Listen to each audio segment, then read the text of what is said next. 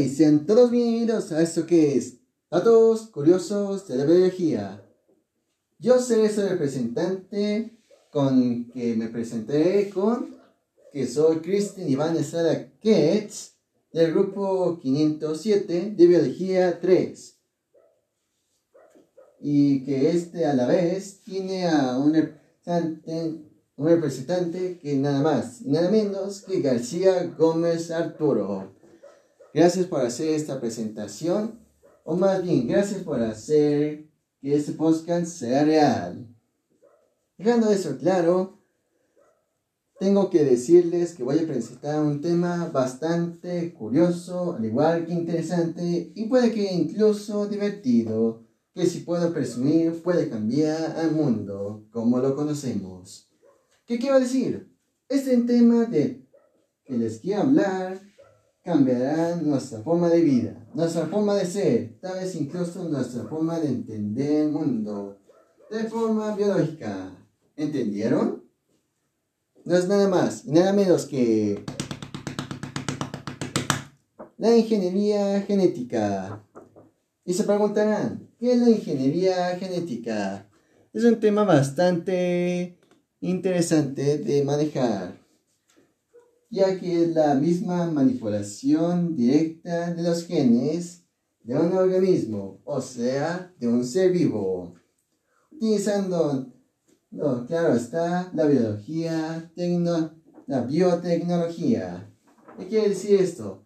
O sea, la tecnología con el fin de modificar todas las ramas de la misma biología, como en este caso los genes. En este caso se preguntará, ¿de qué tema vas a hablar sobre la ingeniería genética?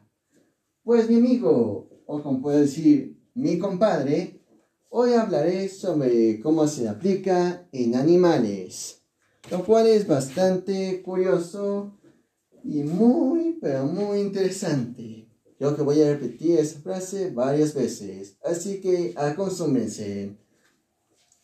Para empezar, la ingeniería genética en, los animales nos ha permitido modificar a estos con diferentes objetivos, como tales sería ayudar a la identificación, también a la legislación y tal vez características de los genes y sus secuencias más importantes. También modificar algunas enfermedades de algunos hombres, o en este caso del ser humano, ya se ya que se ha comprobado que los animales pueden modificar o ser inmunes a algunas enfermedades. Esto nos, claro está, nos ayuda a que podamos ser inmunes o para encontrar una medicina o antídoto ante estas. También mejora el ganado de algunos animales con importancia económica y también la producción de moléculas de interés industrial. Actualmente se encontraron bastantes animales que se, que se le han aplicado, como es el caso de la vaca, la cabra, el cerdo, la oveja y el mismísimo, pero el más increíble, el pollo, entre muchas cosas otras más. Si te lo pones a pensar muy bien, hasta el momento se ha aplicado en animales de granja. Puede que uno que otro ni más salvaje. De eso hablaremos más tarde. ¿Qué quiero decir con esto de modificación? Pues nada más y nada menos que algunas regulaciones o se ha investigado que gracias a esos animales podemos encontrar enzimas, lactosteriasas, hormonas de crecimiento y algunos otros genes que puedan ayudarnos para modificar o incluso mejorar al ser humano. También clave de aclarar de que se ha utilizado en varios países. Y uno de estos es la propia Europa que lo ha aprovechado. Y también la presumida, pero, pero nuestro vecino, Estados Unidos, la cual ha denominado a la biotecnología como modelo, modelo Langmirk. lo cual consiste en la fabricación de moléculas. También han creado algunos animales, como dije anteriormente, y podría decirse animales transgénicos, o sea, con el propósito de ayudar a la humanidad. También ha ayudado a otras, ha sido de herramientas como la ciencia básica y la biomedicina moderna, o sea, en el caso de los animales o la veterinaria. También a la industria farmacéutica, para que podamos encontrar enfermedades tanto animales como de personas. Una de las bases para que se pueda hacer esto es añadiendo un fragmento clonado del mismo animal, o sea, su DNA. La segunda estrategia para hacer esto es diseñar animales transgénicos, como dije anteriormente, a los que se les indicen pérdidas de funciones, o en otras palabras, eliminan algún gen de su, de su núcleo, como sería el caso de algún conejo que por lo que pude saber, o algunos roedores para que sea más fácil de entender, sean modificados y pueda hacerse experimentos como el caso de... O podría preguntarse alguno, ¿habrá la posibilidad de que no solo las medusas puedan brillar en la noche? Eso se lo ocurrió a un buen científico, lo cual sí fue posible, ya que algunas ratas de laboratorio, que también son animales transgénicos, se les hicieron y efectivamente sí pudieron brillar. El problema aquí es cómo funcionará en su vida cotidiana. También una de las fuentes objetivos de estas son la expresión de productos genéticos que anteriormente no existían. ¿Qué quiere decir? O sea, alimentos de origen animal modificados para mejorar nuestra vida. También la síntesis de proteínas en células, tejidos u organismos de, diferente, de diferentes a los habituales, o sea, la modificación de organismos en los animales. Un dato curioso es que también se le puede considerar a estos animales transgénicos como donadores de órganos, ya que como dije anteriormente, se han modificado algunos órganos de estos con el propósito de incluso reemplazar o hacer la función de de que si perdemos algún órgano importante, podemos reemplazarlo, aunque actualmente no se ha podido hacer, ya que algunos organismos, sobre todo de los cerdos, tienen mecanismos de defensa, en este caso no tienen la intención de interactuar con nosotros, ya que algunas células de su cuerpo impiden que sean compatibles con los seres humanos. Dato también curioso es que principalmente algún, alguno de los objetivos es aumentar el rendimiento del ganado, también producir animales con enfermedades para, para su investigación y elaborar fármacos. Uno de los animales más populares y de los primeros que se le han hecho son los peces transgénicos que será dedicada a la fecundación externa, lo cual permite la introducción de genes que lo hacen caracterizar el bigote antes de que se una al núcleo del espermatozoide y el óvulo. Incluso se han producido carpas transgénicas que, se que crecen con mayor velocidad.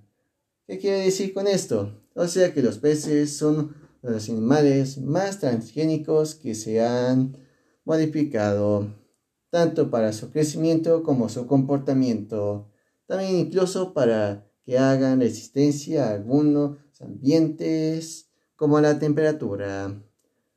Sin embargo, también hallamos a los mismos mamíferos que mis, mismamente ya los hemos mencionado y los más habituales son los ratones ya que, como podría decirse, tienen una biología muy parecida a nosotros, ya que incluso una vez he escuchado que en uno o dos años de un rata o un ratón se pueden incluso investigar el comportamiento de, un, de muchos años humanos. También algo que hay que declarar es que la, la tecnología transgénica ha evolucionado desde tal punto que ha aumentado su, eficiencia, mejorando la precisión de sus intervenciones. También una, también una cosa que hay que aclarar es que ha, ha hecho que los estudios en los procesos involucrados en la síntesis proteica han mejorado, al igual que los procesos fisiológicos específicos y también a nivel molecular en el desarrollo de embriones y regulaciones. Podría incluso decir que no es la primera vez que hacen esto, ya que, como también supe, hubo un animal, o sea, una oveja, como dije anteriormente, que fue la primera en ser clonada y se ha aplicado el método, o mejor dicho, se ha tratado de experimentar con este término para poder mejorar la raza. Y efectivamente, pero desgraciadamente no ha durado mucho. Efectuando esto, hay que declarar de que algunas unas funciones muy, pero muy importantes serían las siguientes. Facilitar la cría en cautividad. ¿Qué quiero decir? Tanto en fábricas como en granjas, incluso los zoológicos, con la ingeniería genética, podrían prosperar fuera o dentro de la naturaleza para poder salvar su especie, haciendo ver que la ingeniería genética puede aplicarse tanto a la ciencia para modificar o incluso curar a la gente, tanto para hacer que los animales puedan vivir en algunos ambientes que puedan sobrevivir y hacer que estos animales prosperen por muchos, muchos años. Disculpen, se me seca la boca. Continuando con esto, también podemos aclarar que podría modificarse el tiempo de producción, que sería mucho más corta, ya que como podríamos decir, algunos animales tardan mucho en nacer, como es el caso del elefante que teóricamente tarda dos años en desarrollarse. Podemos incluso disminuir su desarrollo en tan solo un año o tal vez menos. Incluso podríamos aumentar la duración de estos para que posiblemente sea más efectiva.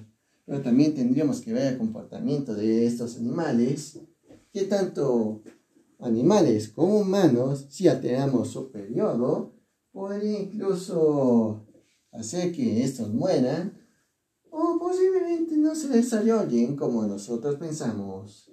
Así que hay que declarar de que este procedimiento podría ser peligroso pero a la vez interesante.